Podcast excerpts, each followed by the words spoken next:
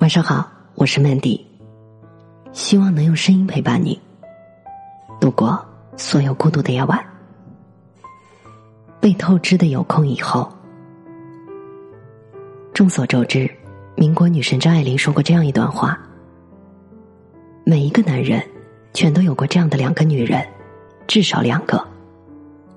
娶了红玫瑰，久而久之，红的变成墙上的一抹蚊子血，白的。还是床前明月光。取了白玫瑰，白的便是衣服上的一粒饭粘子，红的却是心口上的一颗朱砂痣。我觉得这句话针对生活也同样适用。当我们在面临梦想与现实的时候，又何尝不是如此呢？你走着在朝九晚五的职场单行线上。心底里，却像树木一样分着叉。你的梦想是做一名演员，而现实生活是你只是公司里的小职员。你的梦想是做一名画家，而实际上你做的却是行走在固定线路上的地铁司机。你的梦想是打拼出一个有自己品牌的女商人，结果你却成了相夫教子的家庭主妇。很多时候，你要么说服自己生活是没有公平可言的，你获得的同时必然要失去；要么在心底承诺自己等到有空以后一定会去追逐。而事实上呢，当你身边的朋友在不耽误生存的同时实现了梦想，你心里蛰伏的小怪兽会嗖的一下跑出来，呲着利齿咆哮。凭什么好事都让他占全了？你沮丧的发现，这种自带的负情绪，源于你对自己很失望，你离自己的期许还有很远很远的距离。沮丧之余，你也在心底为自己打了一剂强力鸡血，决定不再辜负当下，要充分利用所有琐碎的时间。做着这样的决定，你心里终归好受了一点。但是身体的行动跟不上积血的决定，于是你走过的时光，留下了越来越多的有空以后的褶皱。比如有空以后，一定多给父母打电话；有空以后，一定去厦门旅行；有空以后，一定要去学法语；有空以后，一定充实水彩画。这些被你透支的有空以后。随便拉出来一项，你都能看到他背后的无数个理由。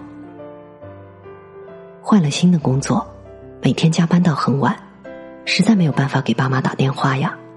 等忙完这几天再说吧。公司目前在做大的调整，人人自危，工作要紧。旅游嘛，以后有时间随时可以去的。终于熬过职场疼痛期，可是工作更多，任务更重。责任更大，学习的事儿先缓缓吧。要换房子，要谈恋爱，要工作，每天的时间都不够用。虽然很想学水彩，那也得等到有空以后了。你看，每一个阶段的你，都有当下最重要的事要做，以至于十几岁就想做的事情，到二十几岁的时候还在想。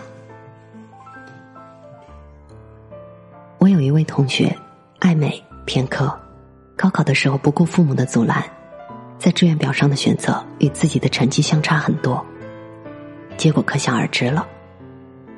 我们都为他惋惜，觉得如果他退而求其次，至少能有个归宿。这个姑娘复读了一年，高考再次败北，家里经济不宽裕，她还有弟弟，于是父母劝她：“命里无时莫强求。”复读之后的落榜，也耗掉了他所有的勇气。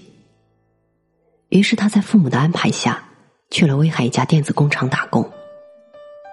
在这家工厂里，在一群初中毕业的工友身后，麻木的站在流水线上。他觉得自己格格不入。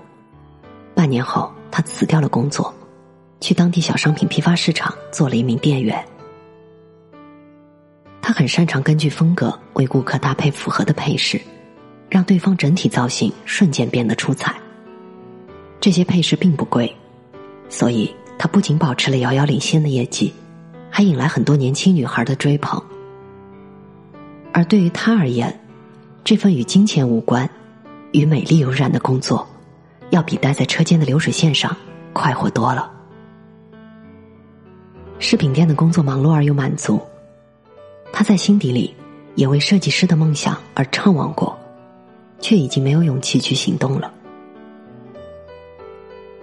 有人说，人生最可怕、最可悲的事情，不是丢掉理想，而是看着理想。慢慢的成为笑谈。两次高考失利，父母善意的劝导，打工妹的身份，都让他的理想受到了伤害。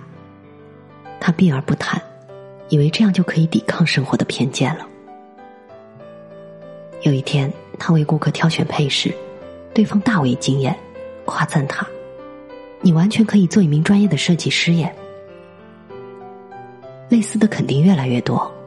心底纷沉的念想再次冉冉飘起，而这一次，他没有犹豫。idea 有了，知道自己想要什么，就毫不犹豫的去执行。那个时候，互联网营销的概念刚刚兴起，他在淘宝注册了店铺，专卖配饰。因为物美价廉，聚集了人气和关注度，同时他也积累了自己人生的第一桶金。网店的生意稳定以后。他找来表妹帮忙，自己则去学了色彩和服装搭配。之后，他开了一家实体店，出售自己设计和搭配的服装及配饰。再后来，一名设计师偶然间来到他的小店，和他一谈如故，带着他在身边做了关门弟子。十年之后，他已经是服装界知名的设计师了，他有了自己的服装品牌。梦想怎么才会向你投降？只有利用了所有可用时间的人，才知道。我还有一位邻居，从小爱写作。初中的时候，父母担心他因此偏离正轨，没收了他所有的课外书，并勒令他不准把过多的时间浪费在写作上。他大学读的不是中文系，而是按照父母意愿填报的会计学。大学四年，他进了文学社，学习专业课知识以外的所有时间，都奉献在写作这件事上。他坚持每天读两篇名家经典文章，坚持写读书笔记，坚持每天写日记，坚持向杂志社投稿，直到大三才有文字陆续发表。微薄的稿费显然不足以维持生活，于是姑娘去了一家外企做财务。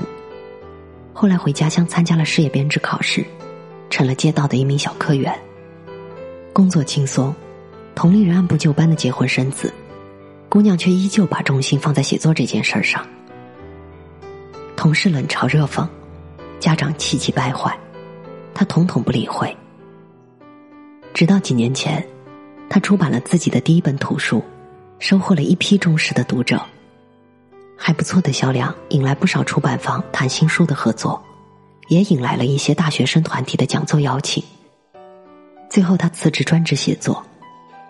没错，他用曲线救国，完成了生活和梦想的并行。梦想不是遥不可及，不懂透支有空以后的人，都在证明着，在这个喧哗浮躁的世界。言论自由引发了无数不需要负责的放纵。生活中那么多本来是随手可做的事儿，都成了你口中的有空以后。这些被你随意透支的承诺，带给你和别人是逐渐身份，带给你自己的是沉重的伤害，而你还毫无知觉。人生短暂而仓促，日复一日，像流水一般。哗啦一下就更换了季节，所以别再顾忌那么多了。想做的事情，无论做对或者是做错，每一分行动都会在你的生命里闪闪发亮。在最好的时光，请捡起那些曾经被你随意透支的有空以后，用尽全力去做一件事，去爱一个人，去成全自己，成为自己。我是主播 Mandy，在无数孤独的夜晚，我用声音陪伴你。希望从此你的世界不再孤独。